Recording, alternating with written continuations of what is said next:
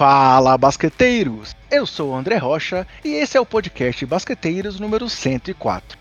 Hoje falaremos sobre mais um recorde tido como inatingível há um tempo atrás e mais uma vez quebrado por Russell Westbrook. E também falaremos sobre as indefinições dessa reta final de temporada, como por exemplo, o Lakers ainda tentando escapar do play-in. E para isso, teremos um convidado muito especial que volta mais uma vez aqui ao Basqueteiros, mas eu vou apresentá-lo daqui a pouquinho para vocês.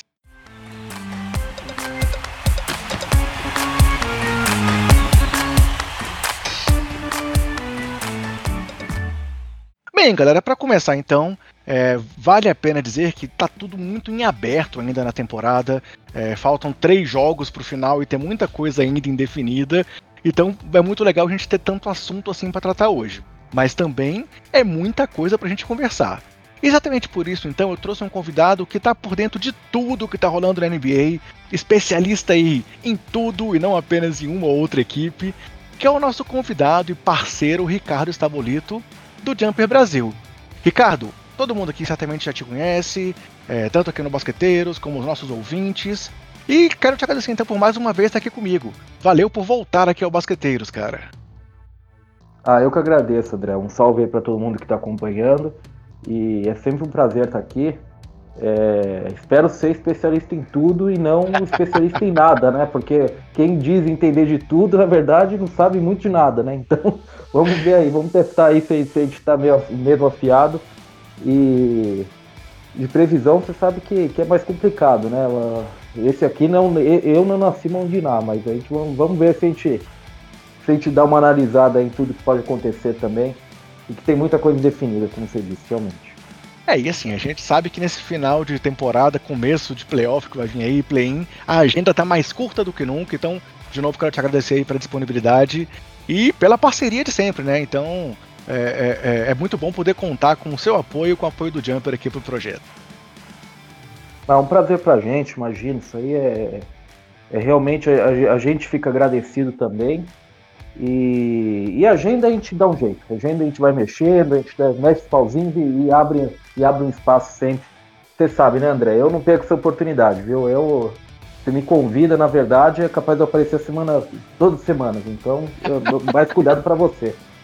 Beleza. Então, galera, antes de entrar nos assuntos, vou só aproveitar para dar aqueles recados gerais. Nosso podcast está disponível nos principais agregadores, como Anchor, Castbox, Google, Apple Estamos no Deezer e também no Spotify. E uma novidade é que estamos também agora na plataforma Orelo, que é uma plataforma nova e que remunera os produtores de conteúdo a cada play dado lá dentro dessa plataforma. Então, se você acompanha aí por uma das outras plataformas, pode continuar. Mas se você está buscando um lugar novo para ouvir aqui o Basqueteiros, nos procure lá dentro do, do app da Orelo. E sempre nos encontre com o nome Basqueteiro. Estamos também no YouTube com o nosso programa Basqueteiros, dentro do canal 3.5, que é um canal de variedades que também tem programas sobre futebol, RPG e diversos conteúdos muito legais para vocês. Então não deixe de se inscrever lá no canal, ativar as notificações e aí ficar sabendo sempre que tiver um conteúdo novo do Basqueteiros, mas também dos outros programas. Além disso, estamos nas redes sociais, sempre com o nome Basqueteiros e o nome do usuário, arroba BasqueteirosNBA penúltima lembrete aqui, é, como eu já comentei um pouco com o Ricardo, essa temporada tivemos também essa honra de fechar a parceria com o Jumper Brasil. Então, nosso podcast também é publicado semanalmente no portal do Jumper. Então, se você quer um lugar para se manter bem informado sobre tudo do basquete e também um caminho diferente para nos encontrar, é só ir lá na página do Jumper. E por fim, quero reforçar nossa outra parceria, que é com a loja Odyssey uma loja virtual que tem camisetas com estampas criativas para você treinar, competir e usar no dia a dia.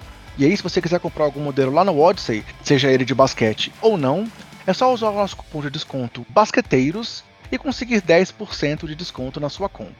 Recentemente sorteamos também uma camisa do, da Odyssey aqui para os nossos ouvintes e teremos repeteco. Acho que na próxima semana vamos anunciar mais um sorteio aqui nessa parceria Basqueteiros e o Odyssey. E só uma coisa, eles têm modelos maneiríssimos, eu sou suspeito, pois eu comprei uma porrada de camisetas lá, como vocês podem conferir nos vídeos lá do YouTube. Beleza, Ricardo? Pronto, então podemos começar a falar de NBA, começando por esse monstro chamado Russell Westbrook? Vamos lá, vamos tocar o barco.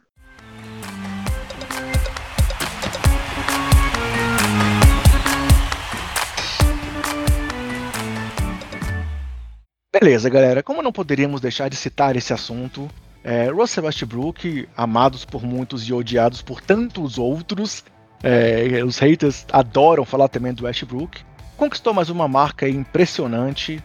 Se ele já tinha igualado Oscar Robertson como um, um dos dois únicos jogadores com médias, temporadas com média de triplo-duplo, e já tinha quebrado o recorde também do Robert, conquistando 42 triplos-duplos numa temporada, agora foi a vez de ultrapassar também a quantidade absoluta de triplos-duplos do Oscar Robertson, chegando a 182 e se tornando o jogador com mais triplos-duplos na história da NBA. E aí, antes de conversar um pouco, um pouco com o Ricardo sobre é, esse feito e mais essa marca do Westbrook, só algumas curiosidades.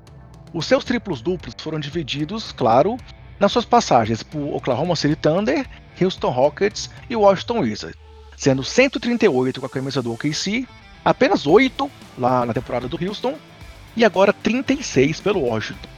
E detalhe, esses 36 aconteceram em 62 jogos disputados com a camisa do Wizards, o que dá um percentual de 58% dos jogos com pelo um triplo duplo para ele nessa temporada.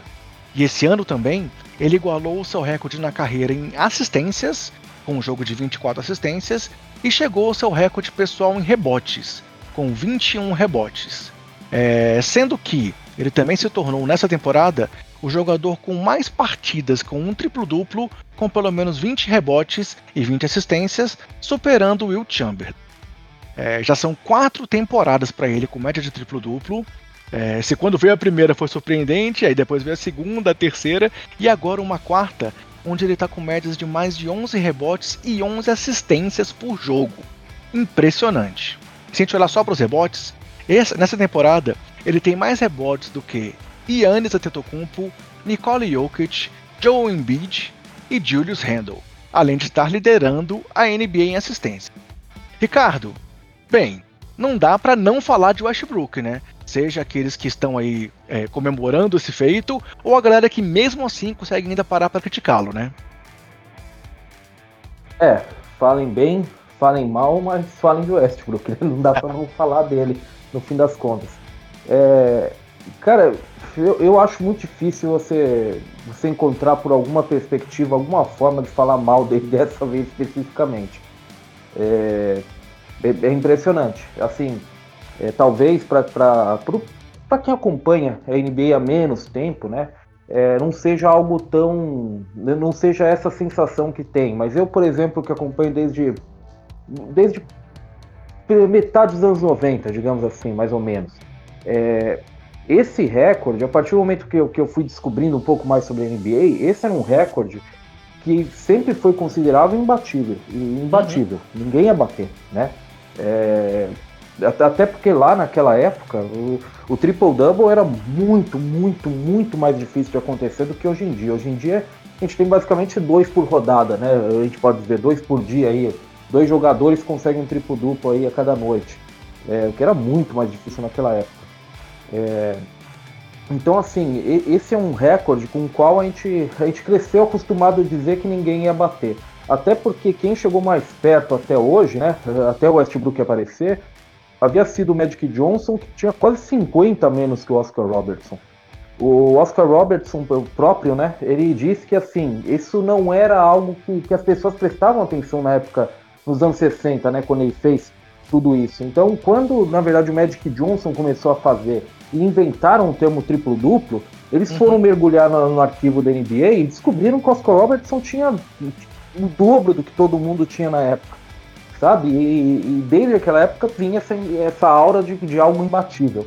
E o Westbrook ele vai destruir isso, né? Porque ele passou agora e eu tô imaginando aqui que 200 é o mínimo que ele vai fazer, né? Ele vai disparar para 230, 240. Então aquele recorde imbatível que Magic Johnson, que tinha chegado mais próximo, ele estava mais ou menos 50 abaixo, o Westbrook deve colocar uns 50 triplos duplos em cima desse recorde, né? É, uhum. no fim da carreira. Então é impressionante o que ele faz, é impressionante o que ele fez. É, eu acho que assim, ele, ele é um cara que, que você pode falar muita coisa dele, mas ele não peca pela omissão. Na verdade, uhum. geralmente as coisas com ele, as coisas com ele é um caminhão, né? É muita coisa, é, é sempre um exagero com o Westbrook. Nunca vem em doses homeopáticas o que o Westbrook faz em quadra. É sempre um exagero. É sempre muito pesado, é sempre muito forte, muito chamativo. Mas assim, você tem que dar, você tem que dar o seu braço torcer. Ele é um cara que ele não peca pela omissão em quadra. Ele cansa a gente só de assistir, porque ele tá em todas, é impressionante. E, e os triplos duplos dele, né? Só, só completando, André. Claro, claro, claro. É, os triplos duplos dele não são tipo. Eu acho que você vai lembrar o Jason Kidd ali na segunda metade da carreira dele. Sempre era uma conta do chá.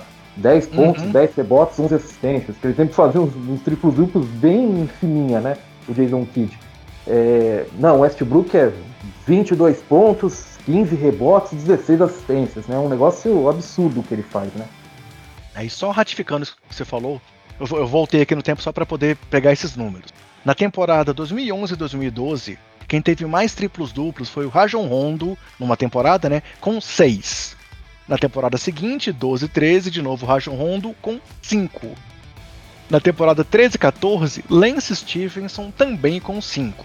Aí vem Westbrook em 2014 15 já teve 11, em 15 16 ele já teve 18, 16 17 os absurdos 42.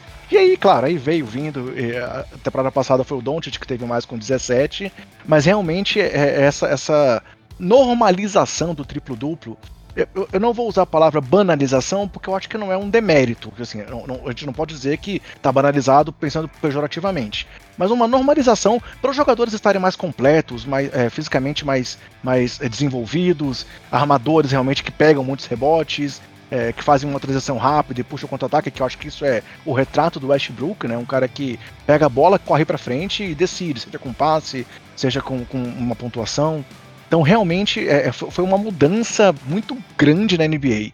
E aí, sobre o que você falou aí da, da intensidade, é, temporada passada, assim, a gente via que ele não estava tão bem fisicamente. Ele começou mal fisicamente essa temporada também. E a partir do momento que ele teve bem fisicamente, o Washington Wizards mudou muito, né? Se o Washington tá aí nessa crescente é, desse final de temporada, é, chegou na zona de play-in, tá se garantindo hoje aí na zona do play-in, vencendo o time do Hawks né, nesse momento que a gente tá gravando. É, eu acho que, que tudo passa por essa intensidade e essa força física que o Westbrook representa, né? E que é um, um contraponto ao que a maioria das pessoas falavam a maior parte da carreira do Westbrook, que é, os números dele eram muito focados em si mesmo, não traduziam necessariamente em vitórias, em vitórias fáceis, porque vitórias geralmente vinham, mas uhum. vitórias dominantes, por exemplo, é, ele acaba podando o time, né? Diziam que ele podava o próprio time para aparecer com esses números absurdos. Essa uhum. temporada foi ao contrário. Essa temporada, a partir do momento que ele vira esse jogador, né, que a gente conhece, é que o Wizards cresce na temporada, né? Então, assim, a, a gente tinha muita impressão, e aí quando eu falo a gente, não estou falando eu, você, mas um, uma opinião geral, de que esse jogador que traduzia em vitórias geralmente era o Bradley Bill e o, o. Westbrook, o Westbrook é um cara um pouco mais, digamos assim, que os números não traduziam tanto em, em sucesso coletivo. O que a gente viu nessa temporada foi o contrário. Naquela época em que o Bradley Bill estava arrebentando, o time não vencia. Uhum. E foi quando o Westbrook decolou, né? Que, que, que o Wizards começou a vencer, que o Wizards arrancou, na verdade, né? O Wizards nesses últimos dois meses, ele, ele provavelmente é o quinto melhor time do leste, provavelmente em campanha, eu imagino. É, se a gente for pensar bem, assim, é, é, é, ele falou recentemente que ele se acha o melhor playmaker da NBA e, e, e muita gente criticou ele muito, por muito tempo por isso. Porque ele também cometia muitos turnovers. E realmente esse ano ele conseguiu mostrar a diferença dele pro time. Você falou aí do Bill, quantos jogos de 40 pontos ele não teve e o time acabou perdendo, né? Então realmente esse ano o Westbrook está mostrando que ele é um jogador não só de grupo, mas um jogador que joga para a equipe e acho que a grande maioria dos haters está tendo que dar o braço a torcer e bater palma pro cara por tudo que ele tem conquistado na NBA até aqui, né? Sem dúvida, sem dúvida. É para se bater uh, palmas porque ele fez, é, é impressionante. É, é, um negócio que provavelmente a gente está vendo a história, então é, é, é assim, é provável pelo que a gente viu nessa história do Oscar Robertson até o Russell Westbrook, que para aparecer alguém para rivalizar com os números do Westbrook, a gente vai ter que esperar em 50 anos. Então é bom uhum. que a gente guarde bem na memória o Westbrook, porque é, se aparecer alguém mais semelhante com ele, eu acho que ele vai demorar esse tanto de tempo. É, ele, é, ele é especial a esse ponto, sabe? É, é um cara é, é um cara em si é, muito particular, né? É, não, não, há nenhum armador como o Russell Westbrook. Isso não quer dizer que ele é o melhor? Mas é, é, certamente não há ninguém como o Russell Westbrook. Perfeito. Vamos lá então, vamos começar a falar agora sobre as questões que ainda estão em abertas na temporada. Tem muita coisa para ser decidida, é, tanto no leste quanto no oeste. Mas antes de passar então para os times em si, as situações, o que ainda está em disputa, eu vou te fazer uma pergunta. Assim, a gente sabe que esse ano tem a questão do play-in, é, muitos é, defendendo, tantos outros criticando. Sei qual é a sua opinião sobre o assunto, você vai falar ela aqui para quem ainda não conhece ainda aqui dos nossos ouvintes. Mas minha pergunta é: será que essa mudança de regulamento, ou melhor, o quanto essa mudança de regulamento contribuiu para que a gente estivesse nesse momento a três jogos do final de uma temporada com tanta coisa em aberto?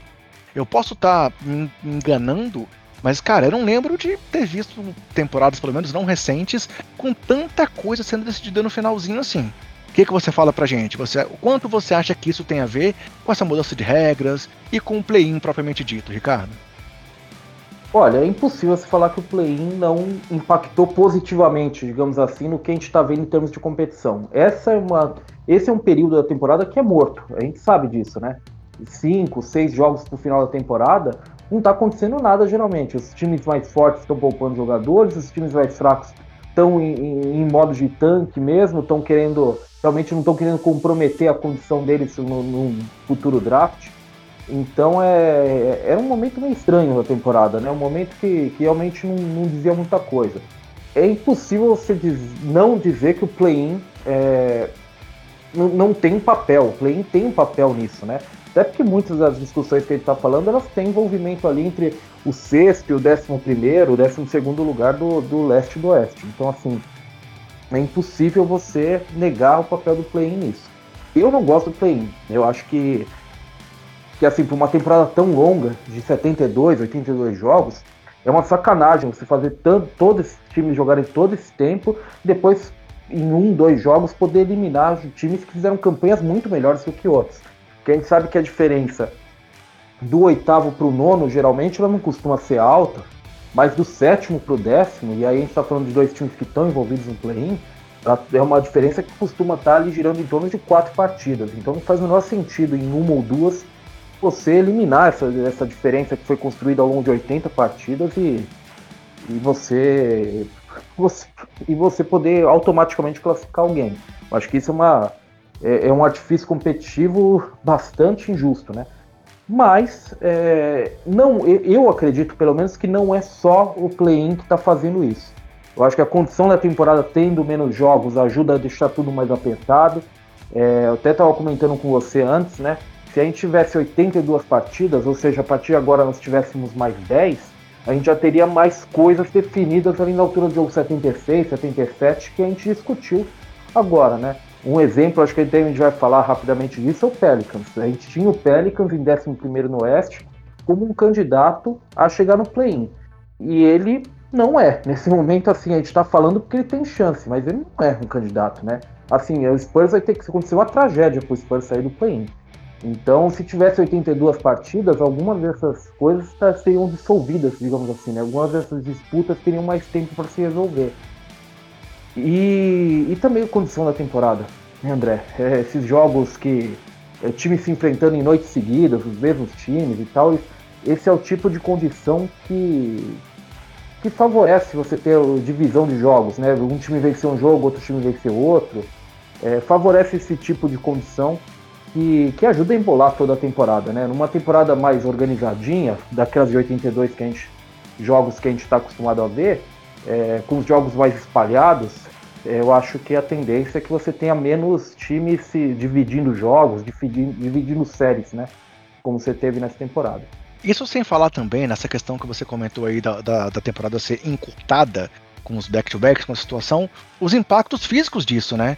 Tanto jogadores lesionados, é, própria, os próprios jogadores fora por conta do protocolo de, de segurança. É, então, assim, os times também ficaram muito desfigurados em alguns momentos da temporada e isso ajudou a embolar tudo também, né? Ah, sem dúvida. É, a temporada, essa temporada, é, a temporada da NBA, ela eu, eu costumo comparar ela a uma maratona.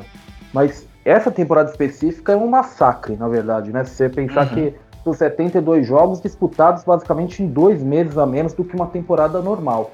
Então, assim, é, é um absurdo o que está sendo o que está acontecendo, né? Basicamente, os times no, no geral, no conjunto da obra, eles, jogaram, eles jogariam uma vez a cada dois dias no, no planejamento original. Que o planejamento que não contou as, as, as adiamentos de jogos com Covid, né? Que, que, que prejudicaram bastante a agenda dos times. Então, assim, é, é um absurdo.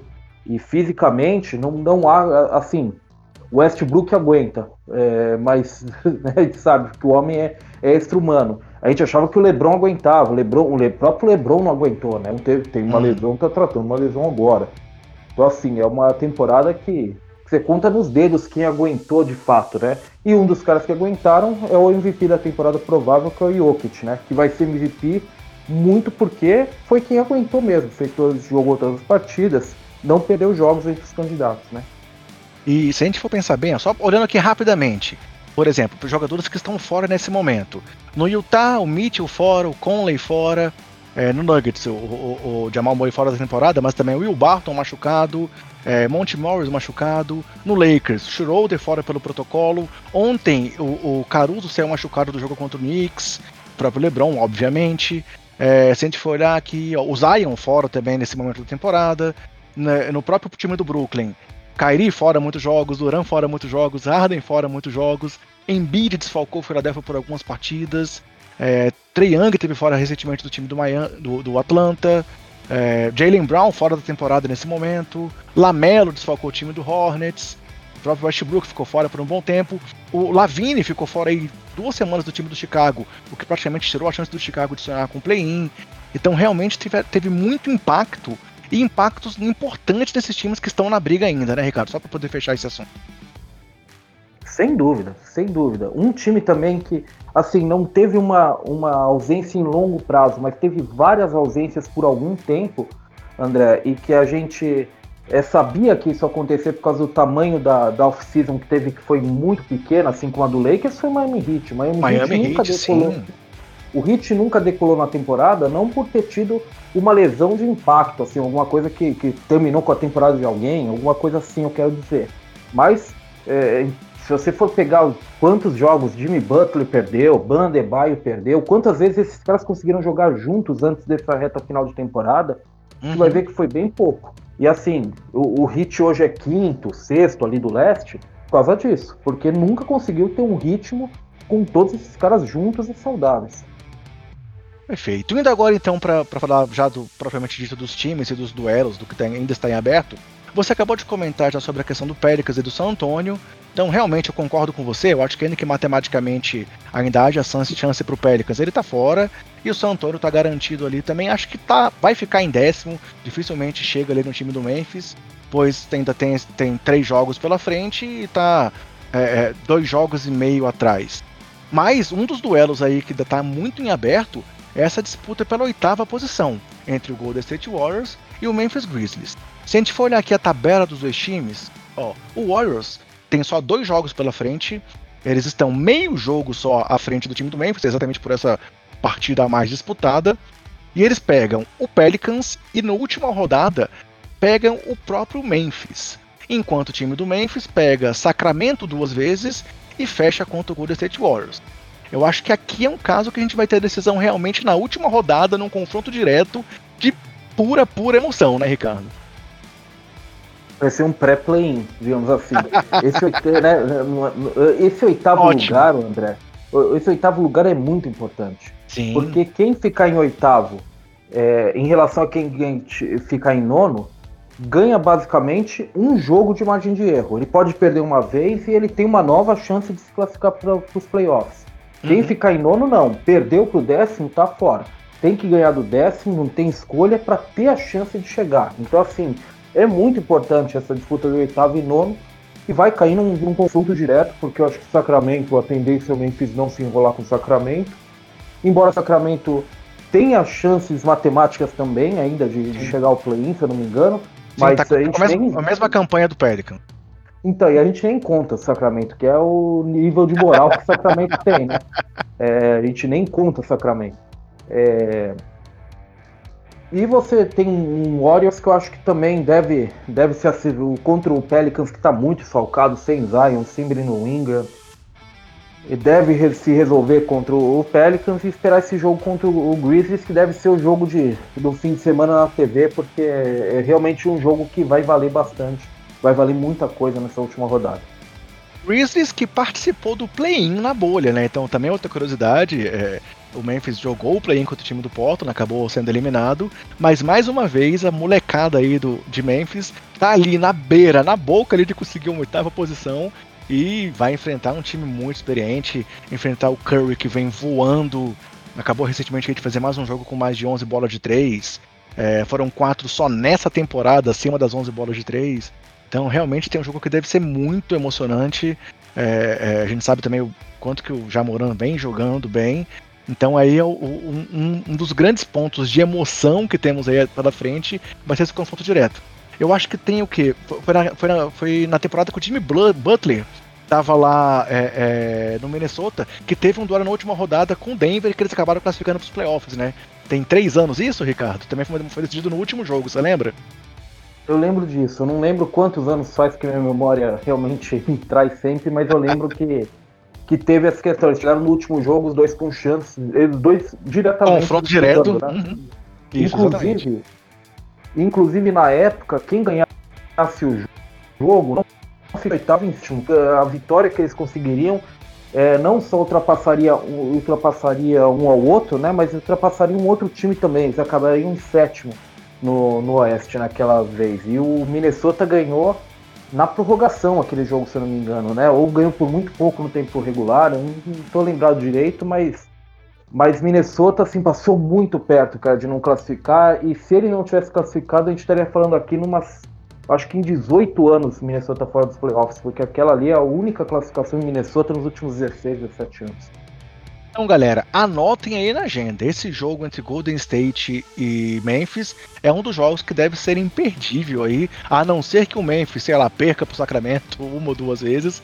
Mas é um jogo que vai ser muito legal e que a gente não, não, não, não perderia se eu fosse você. Seguindo em frente aqui então, ainda na Conferência Oeste, temos ali um trio também que está numa disputa muito, muito quente, que são Portland Trail Blazers, Dallas Mavericks e Los Angeles Lakers. Nesse momento, Portland e Dallas têm a mesma campanha, com o Dallas estando em quinto, devido ao, ao confronto direto entre as duas equipes. E o Lakers está ali um jogo atrás, é, com 39 vitórias contra 40 dos adversários. Então aí também é uma disputa que está em aberto da quinta à sétima posição, com o Lakers tentando de tudo para escapar desse play-in aí, né, para poder se garantir não correr esse risco de com uma derrota poder estar eliminado da temporada, logo aí o poderosíssimo time do Lakers. E, as, e os confrontos desses times vão ser: o Blazers pega três pedreiras, pois ele pega Utah, Phoenix e Denver. Então é, é, é, o calendário mais difícil aí desses três que estão nessa, nesse bloco aí da quinta ou sétima posição do Oeste. O time do Mavs pega o Pelicans, Toronto e Minnesota. Podemos dizer que é o, o mais fácil dos três. Enquanto o Lakers pega aí uma baba contra o Houston, mas pega o Indiana, que também está disputando então uma coisa na temporada, e o Pelicans. E aí, Ricardo, podemos dizer então que é possível que o Dallas se garanta em quinto, mas que o Lakers tem chance de passar o Blazers por causa da pedreira que o Blazers tem pela frente, cara? Ah, tem chance, sem dúvida. Eu acho que o Dallas é, me parece que é quem está mais confortável realmente embora Dallas não seja um time confiável. Acabou de perder uhum. por 30 pontos diferentes para Memphis, né? Mas é, a tendência é que Dallas se saia melhor dos três. Essa briga entre o Blazers e o Lakers é interessante, André, porque lá atrás, quando faltavam oito jogos para os dois times, ambos tinham um calendário muito parecido em termos de força. E só que a diferença era onde estava concentrado esses times mais fortes. O Lakers estava concentrado no início dessa série de oito partidas. O Blazers, como você disse, agora no final. E o Lakers sobreviveu é, nessa série de, de, de, jogos contra os times mais fortes. Né? Venceu o Nuggets, venceu o Suns, venceu o Knicks. É, três jogos, inclusive, que eu acho que, que ele foi muito favorecido pelo ritmo de jogo. São três times que jogam extremamente lento. Então foram jogos que, que eram propícios para a defesa do, do Lakers ditar o ritmo um pouco mais do jogo, conseguir cadenciar o jogo, até diminuir um pouco a, uma fraqueza que a gente sabe que, que o Lakers tem que, nesse momento pelo menos, que é a falta de criadores, né? Já que o Schroeder tá fora, o LeBron tá fora, como você disse, agora o Caruso machucado. É, mas o Lakers sobreviveu. Agora é a vez do, do Blazers. É impossível o Blazers fazer uma boa, uma, um bom rendimento contra esses times, ganhar duas partidas, que eu acho que é o que garantiria provavelmente ele nos playoffs, até porque ele tem Sim, o tie-break. Exatamente, ele tem a vantagem no, no, caso de empate, exato. Isso, né? Então dois jogos para ele resolve. É impossível não, porque o Warriors acabou de fazer isso, né? Ganhou de Jazz e Phoenix em back-to-back. Então assim, Exatamente. impossível não é. Com uma é virada o... no jogo contra o Phoenix ainda, porque tava perdendo, né? Então, realmente. Isso. Foi uma virada no final ali. Um jogo que. Assim, um jogo em que tudo apontaria que o, que o Warriors perdeu e até perdeu com por larga vantagem, né? Péssimo jogo de Stephen Curry. É, sabe? Foi um jogo que. Se você pegar apenas a, a, o esqueleto, o box score, você diria: o Suns ganhou por uns 20 pontos esse jogo. E não foi isso, né? Foi o jogo do Andrew Wiggins, né? O Andrew 38 Wiggins pontos, 7 rebotes, 17 de 23 nos arremessos pro Andrew Wiggins aí contra o time do é o jogo que é, é, o jogo do Andrew Wiggins. Eu acho que esse é o jogo do Andrew Wiggins na campanha. E então impossível não é pro, pro Blazers. O Jeff está muito desfalcado, como você disse, o Donovan Mitchell e o Mike Conley estão fora. Talvez o Mike Conley possa voltar, o Donovan Mitchell não volta mais na temporada regular, só volta nos playoffs. E e o Phoenix não está jogando com a urgência que você espera. Um time que até teria chance de, de alcançar o Jazz se quisesse. Eu não acho que o Phoenix está com o pé no acelerador. É, o que é até um ponto meio distoante em relação a tudo que a gente está falando aqui, né? Tantas disputas que a gente está falando aqui. Mas eu não acho que o Suns esteja com o pé no acelerador. Então acho que são jogos acessíveis para o Blazers. Não são os bichos papões que a gente poderia imaginar. Ainda assim é difícil, não é fácil. Até porque o Blazers é outro desses times irregulares. André, assim, o Blazers é mais um time perigoso do que um time propriamente bom. É um time que em uma noite dá tudo certo, ele vai lá e atropela qualquer um que aparecer na frente dele. Mas quando você espera regularidade, consistência, talvez ele não seja a melhor aposta, sabe? Não, perfeito, concordo contigo. E assim, vale a pena destacar o quanto que o Lakers defendeu nesses últimos cinco jogos que você falou. É, foram cinco jogos muito difíceis, com três vitórias, é, claro, teve jogo aí que o Anthony Davis decidiu, jogou pra caramba. Mas, por exemplo, ontem eles seguraram ali o time do Knicks, assim, foi, foi um jogo muito amarrado, com Talen Horton Tucker sendo decisivo no final. É, é até brinquei com você antes da gravação, né? Tanto pro bem quanto pro mal. Mas assim, foi um jogo muito apertado, onde a gente viu por que, que a defesa do Lakers é tão forte e por que, que ela é a melhor da temporada, né? Porque eles realmente conseguiram amarrar o jogo ali até o final para poder vencer na prorrogação é a melhor defesa da linha eficiência. E melhorou, né, na verdade, se tornou ainda melhor em eficiência depois que o Anthony Davis e que o LeBron pararam de jogar, né, se, se lesionaram. Então, assim, é um time que sempre pôde contar com a defesa. Sabe, o, o André? É um, o Lakers, na verdade, essas derrotas sem o LeBron e o Anthony Davis, que são normais, você pega talvez qualquer time, menos o Nets na NBA, se você tirar os dois melhores jogadores da equipe, vai ter cinco vitórias em 20 jogos, seis vitórias em 20 uhum. jogos, é isso aí. Sabe, é normal. A campanha do Lakers acabou sendo normal, pelo um time que perdeu os dois principais jogadores. Mas assim, é um time que sempre pôde contar nos melhores e nos piores momentos com a defesa. É um time que funcionou, a defesa funciona. Ele sofreu no ataque. No ataque é horrível, tem noites que é impossível de se assistir. Uma coisa sofrível. Ontem, aliás, esse jogo que está falando entre Knicks e Lakers, trouxe dois times que defendem muito, mas que são ataques realmente bem complicados, né? é, são ataques que realmente num jogo entre eles é, é, é para 200 pontos somados com prorrogação mesmo, porque não produz, sabe? O ataque é, é bem deficitário em relação às defesas dos dois times. Mas o, o Lakers sempre pôde contar com isso. E vai poder contar também com a volta do LeBron, com a volta do Anthony Davis, por isso que ele é perigoso também. Eu e não um, acho. Um eventual Lakers e Warriors no play-in ia ser algo também assim para todo mundo ficar de olho, né? Algo que a NBA, acho que nem dos melhores sonhos tinha pensado com isso para um play-in, né? É, eu, eu acho que o cara. Eu acho, muita gente comentou isso, né? O cara que pensou o play-in vai receber um aumento se acontecer isso, né? Porque realmente deu muito certo. É, eu não gosto, mas eu tenho que admitir. Isso, isso aí é um sucesso para a NBA. Se, se vier a acontecer, é um grande sucesso para a NBA. Agora, é, por tudo que a gente ouve, André, lógico que, que a imprensa vai bater nessa tecla, é o atual campeão podendo correr risco de eliminação, é, tendo pesado play-in, ficando em sétimo, sétimo, oitavo lugar. É, vai ter esse, esse, esse escarcel mesmo, esse estrondo todo. Mas, por tudo que a gente vê do Lakers, é, que a gente ouve o pessoal falando e tal, eu não acho que o Lakers esteja preocupado em, em jogar o play-in. Não quer, obviamente, tudo pode acontecer em um jogo. Então, assim, ninguém quer jogar o play-in. Ainda mais contra o Stephen Curry, né? é, exatamente. Eu, esse é um jogo perigoso. O, se você falar é, times como Blazers, como Warriors, eles não são times os melhores times possíveis, mas são times perigosos. Você pega eles no dia errado, é, vira um drama, né? Quem tava rindo começa a se preocupar, porque uhum. a piada acaba. É, mas assim, eu não acho que o Lakers seja preocupado com isso. E ele não tem que estar tá mesmo, porque assim, se o Lakers é, chegar minimamente como a gente acredita que deva chegar nesse play-in nos playoffs, a tendência é que ele ganhe o primeiro jogo do play-in, se classifique em sétimo, e, e aí quem vai ter problema, quem não vai gostar do que vai ver provavelmente é o, é o Phoenix ou o Clippers, quem acabar em segundo, porque é, você certamente não quer enfrentar o atual campeão na primeira rodada. Né? Perfeito. Chegando então aí ao topo do Oeste, né? Os quatro times que em ordem são Utah, Phoenix, Clippers e Denver. É, eu vou separar aqui em dois blocos, só porque eu acho que, por mais que matematicamente o Clippers, por exemplo, ainda pudesse passar o Phoenix, acho que não deve acontecer. Porque na verdade eu acho que os quatro vão manter as suas posições. Mas só passando aqui então pelo, pelo, pelo calendário de cada um. É, o Utah ainda pega Portland, Oklahoma e San Antonio. O Phoenix também pega o Portland, também pega o San Antonio duas vezes. Enquanto o Clippers e Nuggets, o Clippers pega Charlotte, Houston e Oklahoma, dois jogos fáceis também contra Houston e Oklahoma, enquanto o Nuggets pega Minnesota, Detroit e Portland.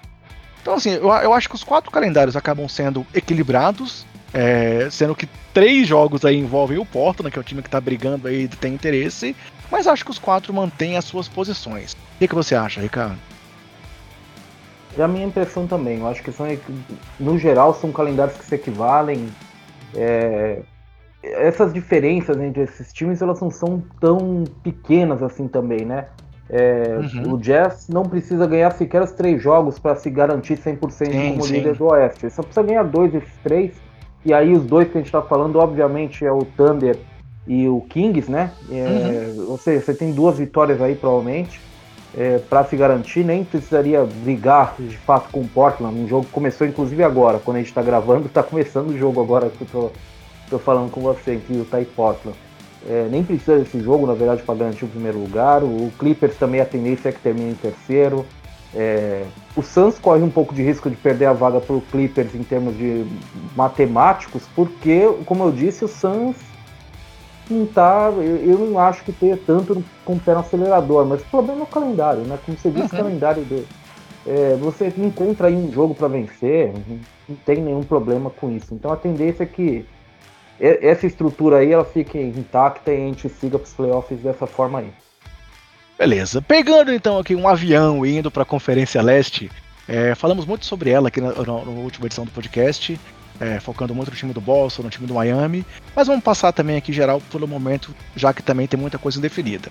O Washington é, é o time que está em décimo, estaria na última posição do play-in, e acabou de perder para o time do Atlanta Hawks. Foi um jogo muito disputado onde, olha que absurdo, o Westbrook não teve triplo-duplo, teve 34 pontos, 15 assistências, mas apenas 5 rebotes, e eles perderam por 120 a 116.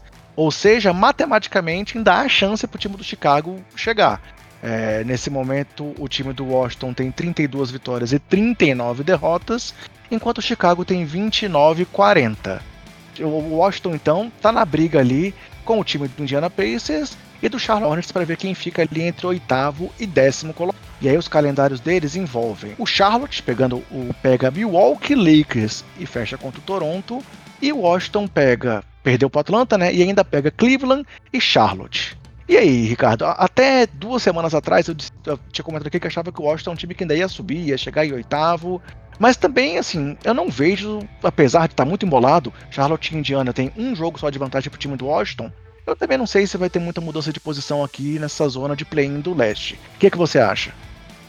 É, aí, assim, são três times, na verdade, brigando pela oitava posição, assim como o Orioles uhum. tá lá, né?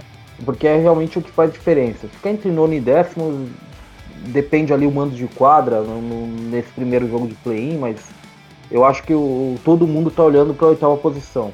É, você falando dos confrontos, eu não acho ainda impossível o Warriors chegar, porque o Warriors tem o calendário mais fácil, né? O Wizards. Aparentemente, o, o, o Warriors, o Wizards, desculpa, o Washington Wizards é, ele tem. Ele me parece ter o calendário mais fácil deles. Então, assim, eu não descartaria o Wizards ainda. Até Sim. porque é o time que vive o melhor momento, né? É o time do uhum. momento, o Wizards. Sim. Perdeu esses dois jogos para Atlanta, mas assim, teve chance de vencer esses dois, perdeu por um, um ponto um jogo, quatro pontos o outro. Então, assim. Exato. É, teve lá, teve lá para vencer um Atlanta que hoje é o quarto colocado do leste, né? Então não perdeu, não é que perdeu para ninguém, né? Perdeu para um time que que está em um momento muito bom e parece bem encaminhado até para ficar com essa quarta posição.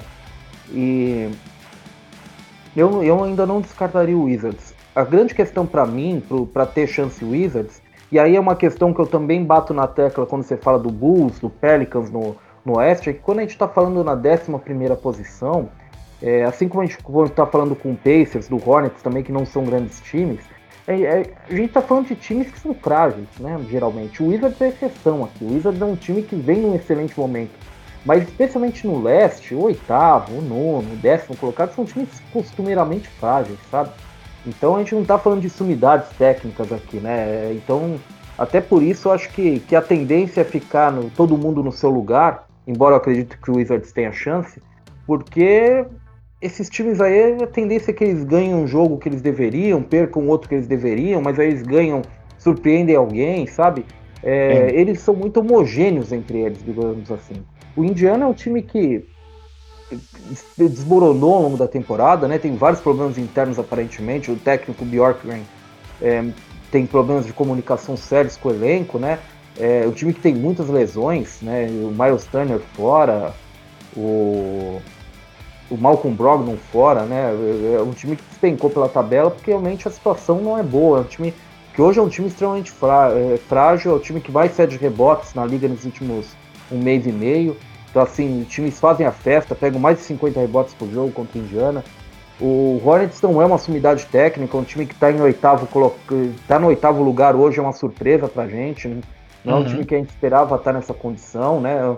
É um time que que dá para fazer um paralelo com o Pacers, porque é um time que não tem garrafão também, né? Um time que tem uma, uma rotação de garrafão muito frágil também. Então, assim, é, são times que, que o Wizard supera eles porque está em um grande momento. Mas é aquela história, né? Não, o que eu quero dizer no fim das contas é que não dá para contar com ninguém aqui, André, sabe? Não uhum, dá para confiar uhum. em ninguém aqui. Sim. Né? Em sétimo temos o time do Boston Celtics, que acho que também é, é, é, é, foi uma surpresa negativa, né? Ter chegado nessa posição, mas que também sofreu demais com a questão física durante toda a temporada. Você conta sobre o time do Miami, mas o time de Boston também. Semana passada, conversando com o Vitor Camargo aqui, se eu não me engano, ele trouxe o dado de que o time titular do momento tinha jogado sete partidas juntas só, com Robert Williams de pivô.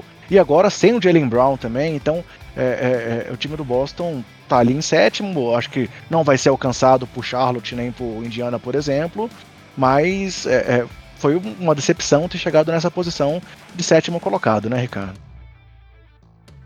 É, mas teve tudo que você disse mesmo. É, realmente foi uma, uma temporada complicada pro, pro Celtics. Eu acho que o Celtics também, cara, na verdade se perdeu um pouco. Eu, eu tava discutindo isso até numa live do, do área restritiva, nem do Jumper foi se perdeu um pouco a identidade do que ele costumeira, costumeiramente fazia com o Brad Stevens. Era um time que sempre teve uma, uma defesa muito forte e era um time que não era virtuoso ofensivamente. A torcida queria é, se matar no ataque, porque realmente não era um time é, brilhante no ataque, mas era um time que cometia poucos erros. Então, é um time que não se derrotava, digamos assim, no lado ofensivo da quadra. É, nessa temporada tudo isso desmoronou. É um dos 10 times que mais é, tem é, taxa de turnover mais alta da liga. sabe? É um time que, que se complicou muito no, nessa temporada, se perdeu um pouco. É, além de, eu, eu acho que a gente tem que rever também nossas expectativas em relação ao Celtic, sabe, André, um pouco, porque eu acho que o, a gente criou uma expectativa muito alta em relação ao Celtics, inclusive o próprio Celtics, com o Danny Ainge protegendo os ativos dele, não querendo fazer trocas e tal. É, e talvez ele tenha ficado parado no tempo. Janelas são de título, de competição, são muito frágeis na NBA também. Tô gastando frágil aqui, né? Tudo é frágil. mas é. Mas são muito frágeis mesmo, né, né, André? Assim, muda uma coisa, um Nets consegue trazer o Harden e o Duran e o Kairi, por exemplo, e de repente você não é mais a principal força, você é o quarto melhor, por exemplo. Sabe? Então é o Celtics eu tenho a impressão que em relação àquele time que fez a final com, com o Cleveland do Leste, no último ano do LeBron, né, que quase eliminou o Cavs é, e chegou na final da NBA, aquele time meio que estagnou, sabe? A gente tem que, que ver um pouco o que aconteceu nesse, nesse meio tempo, porque as coisas não andaram como se esperava. É, Tatum e Jalen Brown evoluíram pra caramba, mas realmente como equipe eu concordo com você. É, seguindo em frente, então, mais um bloco, que é o bloco ali que está brigando ainda pela quarta posição, pelo mando de quadra. Temos o Atlanta Hawks, que acabou agora de abrir um jogo de vantagem com essa vitória sobre o time do Washington, com 39 vitórias e 31 derrotas. E enquanto temos Miami Heat e New York Knicks, os dois com 38 vitórias e 31 derrotas. Estavam é, os três times empatados e o Hawks acabou de abrir um jogo de vantagem. E os calendários deles são o Hawks ainda pega Orlando Magic e Houston Rockets, ou seja, dois jogos aí que devem, devem trazer duas vitórias para se manter na quarta posição. O Miami Heat já tem duas pedreiras, ele, ele pega na sequência Philadelphia, Milwaukee Bucks e depois fecha com o Detroit Pistons. E o New York Knicks pega San Antonio, Charlotte e Boston. Sendo que San Antonio, teoria, ainda tem algo por brigar. Charlotte está ali na briga realmente para se manter oitavo. E o Boston Vamos ver como é que vai ser esses últimos três jogos do time do Boston Celtics. Tá, por exemplo, perdendo agora para o time do Cleveland no quarto período do jogo por 80 a 72. Mas, Ricardo, eu acho que assim, essa derrota ontem do Knicks foi muito importante. Era um jogo muito importante. Eles tinham que ter vencido o time do Lakers ontem para poder realmente ter algum tipo de vantagem. Mas eu também vou chutar aqui. É, chutar não, né? Assim, pelo que eu analiso desses três confrontos, é, eu acho que o Hawks mantém realmente a quarta posição e o perigo aqui é o Knicks subir ainda, passar pelo time do Miami Heat, por conta dos dois duelos do Heat contra a Philadelphia e Milwaukee, considerando que também teve informação hoje de que o Oladipo está fora da temporada. É, você concorda comigo ou você acha que nada vai, nada vai mudar e o Heat pode se manter em quinto ainda? O que, que você acha dos seis times, Ricardo? É, o Heat está em risco, né? Na verdade, essa briga aí é para não ser o sexto, né, André? Porque assim. Uhum, uhum. Para evitar o confronto com o terceiro, né? Uhum. É, então, o quarto e o quinto se enfrentam e eu acho que qualquer um dos três é um confronto bastante acessível, sabe? Um contra o outro aí. Eu, eu acho que ninguém vai, vai se desesperar. Aliás, eu acho que na verdade aquele que tem o, o caminho mais difícil, que é o Hit, provavelmente seria o favorito nesse qualquer um desses confrontos, mas a tendência é que ele não seja o, ele acaba sendo o sexto, né? Porque ele tem o calendário mais forte dos três é quem corre mais risco aí de deixar um jogo pelo caminho. Uhum. É, eu, eu acho que o, o, se o Hit ficasse em quarto ou quinto, o André, a gente teria um. A gente, ter, a gente teria algo se desenhando aí, de novo, de um hit que, que não é o favorito, mas que as coisas começam a andar e, e ele vai aparecendo. Porque eu acho que ele seria o grande favorito numa série contra o Knicks e contra o Hawks. Até acho que tanto favorito, na verdade. Eu acho que o Heat é o, é o time desses três que provavelmente vive o melhor momento da temporada, o momento mais saudável da temporada também. O Oladipo nunca foi meio que parte do elenco, né? Chegou no meio da temporada e mal jogou pelo time. Mas Eu acho é... que o grande azar deles é que o Oladipo poderia estar vindo de graça na off-season e eles acabaram trocando por ele, né? Perderam o Olinick, por exemplo, nessa movimentação e acabou que ele não vai estar aí para ajudar nos playoffs, né? É, é, provavelmente você, você trouxe ele nesse momento para tentar ter nos playoffs também, né? Uhum. Para tentar aproveitar ele, ter um, um tempo para se analisar ele em quadra também, para ver se ele estava totalmente recuperado. O Hit nem conseguiu analisar, nem vai ter ele nos playoffs. Então é, é complicado, né? É, é, meio difícil a situação. E, mas eu acho, mas o Hit vem jogando bem. O Hit e não exatamente da forma como a gente imaginava. O time, ao longo da temporada, sempre foi esse time extremamente defensivo, é, que sofria no ataque, pontuações baixas em relação ao que a liga tem hoje, pontuação, né? Mas era um time que, que sempre teve competitivo. Agora, nesse final de temporada, vivendo o melhor momento dele, ele tem sido uma máquina ofensiva, né? O ataque está funcionando muito, a defesa deu uma, deu uma, uma diminuída de ritmo. Mas o, eu, eu acho que o Heat chegaria como favorito em qualquer um desses confrontos contra o, o Knicks e contra o Hawks. É, só que é como você disse, eu acho que ele é o grande candidato a cair para sexto aí. E, e aí você tem um confronto de primeira rodada que é complicado, é enroscado. Aí esse é o grande, é, essa pode ser a grande série da primeira da primeira rodada dos playoffs, né? Esse hit em sexto pegando provavelmente o Bucks, né? E o Butler tendo algumas atuações realmente que lembram o que ele jogou contra o Lakers nas finais, né? Tá realmente jogando demais. E eu concordo contigo que talvez o, o, o Heat seja o mais quente desses três times aí, apesar do Hawks é, tá vindo bem aí com duas vitórias seguidas agora sobre o time do Washington, que a gente falou que é um time que tá muito forte também. Mas acho que essa série de quarto e quinto tem tudo para ser muito quente realmente. É, tomara que o Knicks não caia, que o Heat não caia para sexto, porque aí ia ser quente demais é, é, é, esse confronto lá, provavelmente com o time do Bucks, mas acho que realmente tem tudo para ser muito quente essa primeira rodada aí da Conferência Leste. Seguindo então aqui para o bloco de cima, o bloco principal, é, temos Philadelphia 76ers em primeiro, Brooklyn Nets, que está vencendo aqui, já acabou? Uh, não, está vencendo o time do San Antonio nesse momento, e Milwaukee Bucks. E aí os confrontos dessas três equipes são: o Philadelphia pega Miami Heat, e depois dois jogos aí tranquilos contra o Orlando Magic. O Brooklyn tá vencendo agora o time do San Antonio e também tem dois jogos tranquilos contra Chicago e Cleveland. Venceram o Chicago, por exemplo, já é, ontem e tem mais um confronto contra o Bulls e outro contra o Cleveland. Enquanto o Bucks pega Indiana, Miami e também o time do Bulls. É, dois jogos mais complicados aí contra Indiana e Miami Heat. Ricardo, mesma coisa. Eu acho que por conta dos calendários, ainda que haja só três jogos de diferença entre Philadelphia e Milwaukee Bucks, não vejo como, a, a, como possibilidade de haver uma mudança de posição entre esses times aqui. É, vale ressaltar que hoje o, o, time do Brooklyn teve a volta do James Harden, que veio do banco. Ó, faltam aqui 9 minutos para acabar o jogo. E ele está nesse momento com 17 minutos jogados apenas, é, vindo do banco. E lembrando também que o Kyrie Irving não está jogando hoje, eu não, eu não sei dizer quantos jogos ele deve ficar de fora, mas pode ser que ele também volte só nos playoffs. Mas eu não acho que vai haver mudança de posição entre Philadelphia, Brooklyn e Milwaukee. O que, que você acha, Ricardo? Acho improvável também. Acho que está tudo muito bem definido aí nessa linha. É...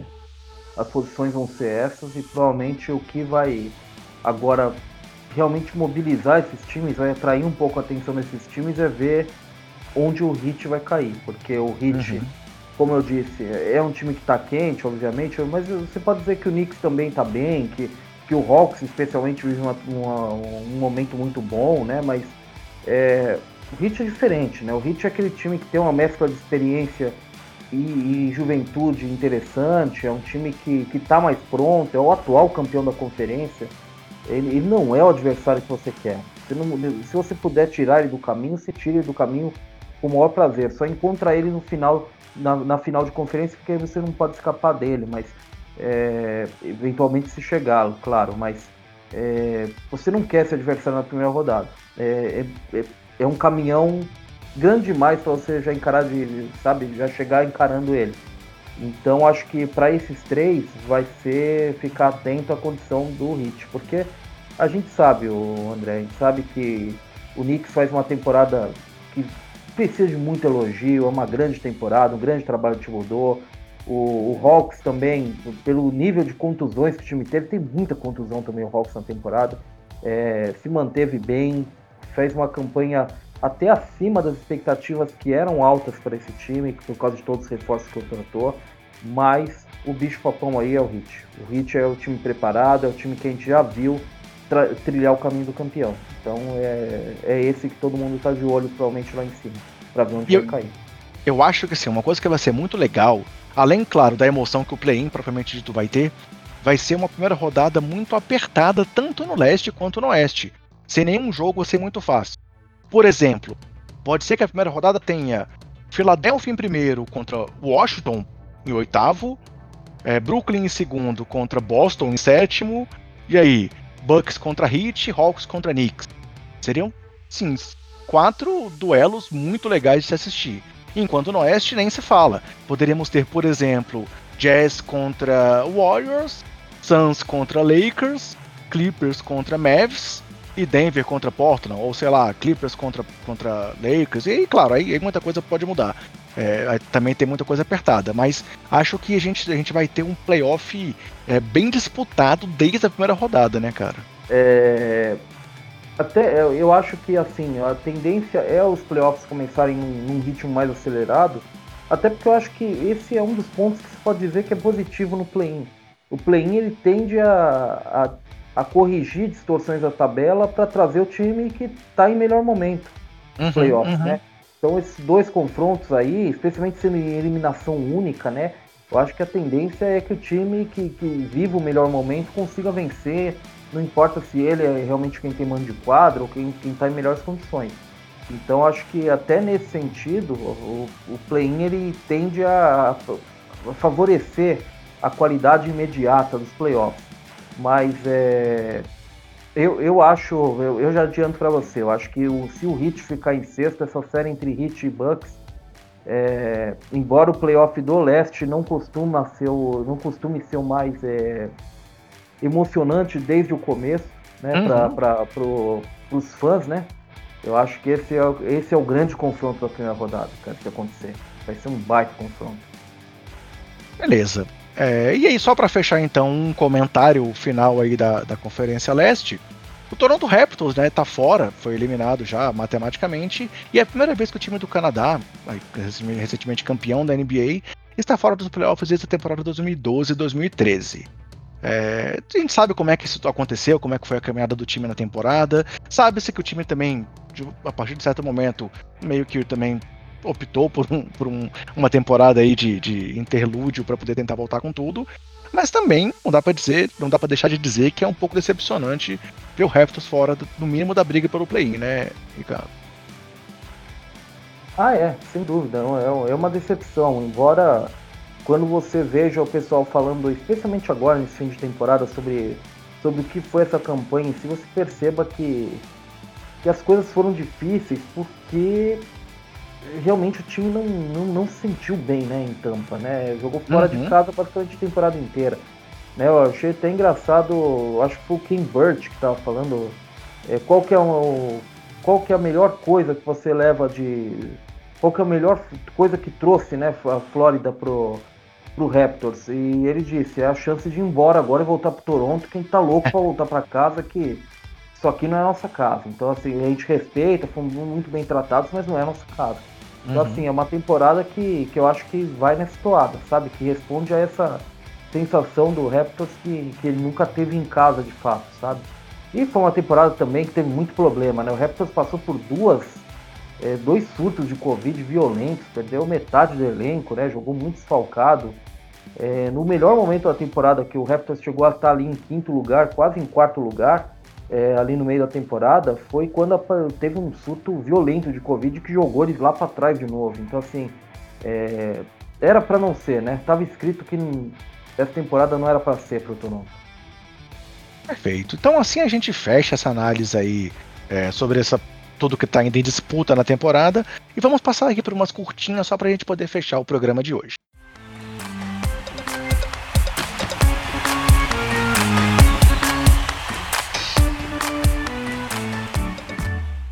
Ricardo, eu trouxe aqui então quatro estatísticas curiosas aí do momento. E aí, se você quiser comentar as quatro, ou se você não quiser comentar todas em detalhe, fica à vontade. É, a primeira curiosidade é que o time do Clippers chega nesse momento da temporada aí tão decisivo, com oito jogadores arremessando acima de 40% nas bolas de três é, durante a temporada, que são eles Marcus Morris, Luke Kennard, DeMarcus Cousins, com, claro, uma amostra pequena, mas está também com 44%, Red Jackson, Patrick Beverly, Paul George, Terrence Mann, um destaque aí do final de temporada do time do Clippers, e Nicolas Batum. Próxima estatística, vou falar as quatro, depois a gente vai comentando, tá? É, mais um dado aí absurdo do Curry nessa temporada, que ele chegou a 37 jogos com pelo menos 30 pontos na temporada, o que é a segunda maior marca de um jogador que está pelo menos na sua 12 temporada da carreira, é, atrás de Michael Jordan com 44, 96, 97. E aí um detalhe aqui é que como a temporada é mais curta e o Curry ainda se lesionou, esses 37 jogos acima dos 30 pontos significam que ele teve 30, 30 pontos pelo menos em 59% dos jogos que ele disputou na temporada. A terceira estatística é que Zach Lavine chegou ao seu 14º jogo de 40 pontos com a camisa do Chicago Bulls e é o segundo maior da história da franquia de Chicago, atrás de Michael Jordan, que está ali só um pouquinho à frente do Lavine. Enquanto o Lavine tem 14 jogos, o Jordan tem 165. E a última estatística também envolve o Golden State Warriors, mas só para poder uma lembrança aqui, que também envolve triplos duplos, é que o Draymond Green chegou a 30 triplos duplos na carreira, sendo que o Warriors venceu 29 desses jogos, o que é o melhor recorde de qualquer jogador que tenha pelo menos 10 triplos duplos na sua carreira. E aí, Ricardo? Algo a comentar dessas quatro estatísticas, ou de alguma específica? O que você quer falar aí sobre o Clipe chutando de 3, o Curry fazendo 30 pontos, o Lavine, claro, muito longe de Michael Jordan ainda, mas com números positivos para o time do Bulls, e o Draymond Green vencendo quase sempre que tem um triplo duplo. Eu, eu dei risada aqui no mudo quando você falou da, da diferença entre o Lavine e Michael Jordan, né? Tá quase lá, né? Falta 151 jogos para alcançar. Tá chegando. É, eu desse, desses, de, dessas estatísticas, assim, a gente fica muito preso ao, ao número, às vezes, do triplo-duplo, mas é impressionante como o Draymond Green, é, a gente não lembra como, talvez, como foi o começo de temporada do Warriors, aqueles três primeiros jogos, tem o Draymond Green, cara, foram trágicos aqueles jogos. Aqueles jogos é a dupla com mais assistências entre eles, né? Ou, na temporada, o, o, jogador que mais recebeu assistências de outro é o Curry recebendo a bola do Draymond Green, né? É, então, é, isso dá uma ideia de, de, de, quanto esses dois funcionam juntos, quanto a defesa do Warriors. O Warriors ele, ele é um time, o Curry falou, acho que ontem, que o Warriors está jogando o melhor basquete dele na temporada, que está chegando no auge no ponto certo, porque é o melhor basquete da temporada do, do Warriors é exatamente o que está apresentando agora. E eu acho que isso passa muito pelo Draymond Green, pela presença constante dele, pelo grande momento que ele vive. Ele vive um momento muito bom, cara. E, é um cara que sempre jogou. A gente fala aí, a gente pode falar do Westbrook, por exemplo, que é, nem sempre joga por time. É só coisa que os haters em geral falam dele. O Draymond Green é um cara que você nunca pode acusar disso. E também sofre muito hate. Mas que você nunca pode acusar, acusar disso. O cara é totalmente pelo time, é impressionante.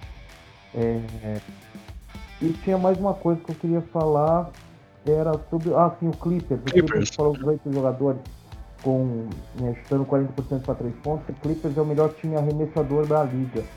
É, sem dúvida. Mas o grande problema do Clippers é que no ataque é criar pontos fáceis. Eles são muito bons em converter pontos difíceis, bolas de três e tal, mas é impressionante como é um time que vai pouco ali no lance livre, pontua pouco no garrafão é, sabe, talvez lá na frente dos playoffs a gente comece a sentir um pouco isso. É um time que depende muito de, de, de pontos não fáceis, como a NBA diz. Né? A NBA define pontos fáceis como lances livres, bolas perto da cesta.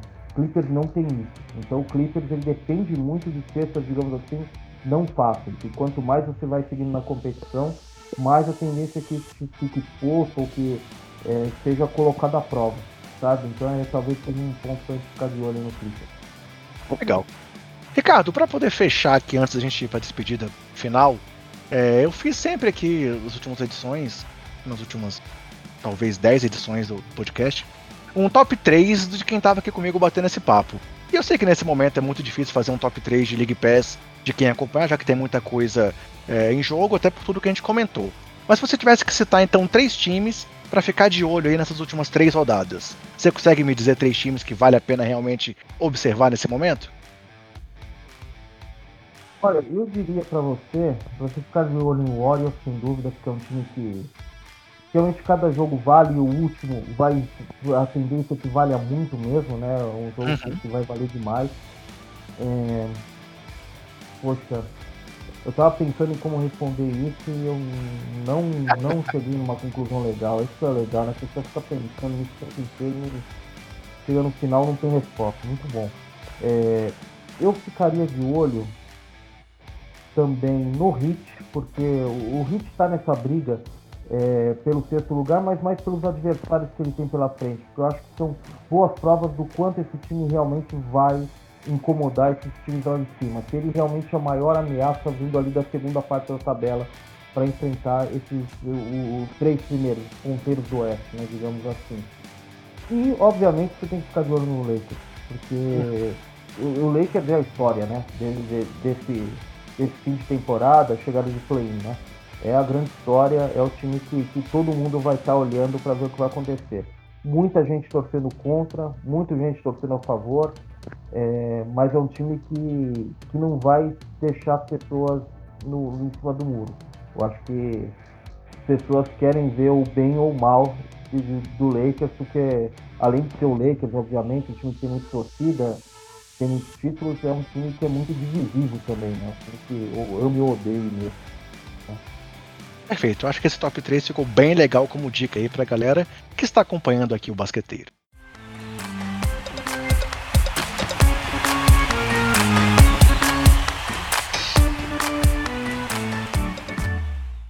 Bem, galera, então era isso que estava programado para esse podcast de hoje. Quero agradecer demais o Ricardo aí por esse papo, como eu falei, um papo especializado sobre todos os times. É, conseguimos aprofundar aqui essa análise na medida do possível, sem ficar muito extensa também, mas dando essa pincelada geral pela tabela de classificação. E Ricardo, queria que você pedir, para você se despedir aí da galera. Passo a bola para você então para falar sobre como o pessoal pode acompanhar o seu trabalho e agradecer mais uma vez por você estar comigo aqui nessa discussão tão legal sobre a temporada da NBA. André, eu que agradeço sempre, é um, um prazer. Eu gosto muito disso, da possibilidade de de conversar com, com pessoas como eu e você que não temos oportunidade de conversar todo dia, por exemplo, ter, ter essa, essa troca de visões aí sobre o que está acontecendo, especialmente num momento tão crítico, tão agudo da temporada, né? É, quem, quem tem interesse em acompanhar, né, sabe, a gente está junto no, no Jumper Brasil, né?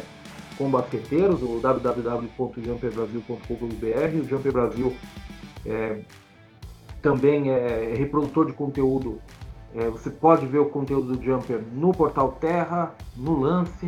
Né? A gente está em vários locais aí, vários, vários portais aí da, da de, de, informação esportiva do Brasil.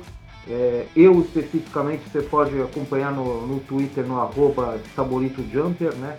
Tabolito acho que é o sobrenome que causa um pouco de, de estranhamento, né? Mas é, ele, ele, atirando o S mudo para começar, ele é exatamente como você está imaginando, sem dobra, sem nada. Estabolito mesmo, tabolito, né? No final. E Estabolito Jumper, ou no próprio é, Twitter do Jumper Brasil também, né? Jumper Brasil, obviamente.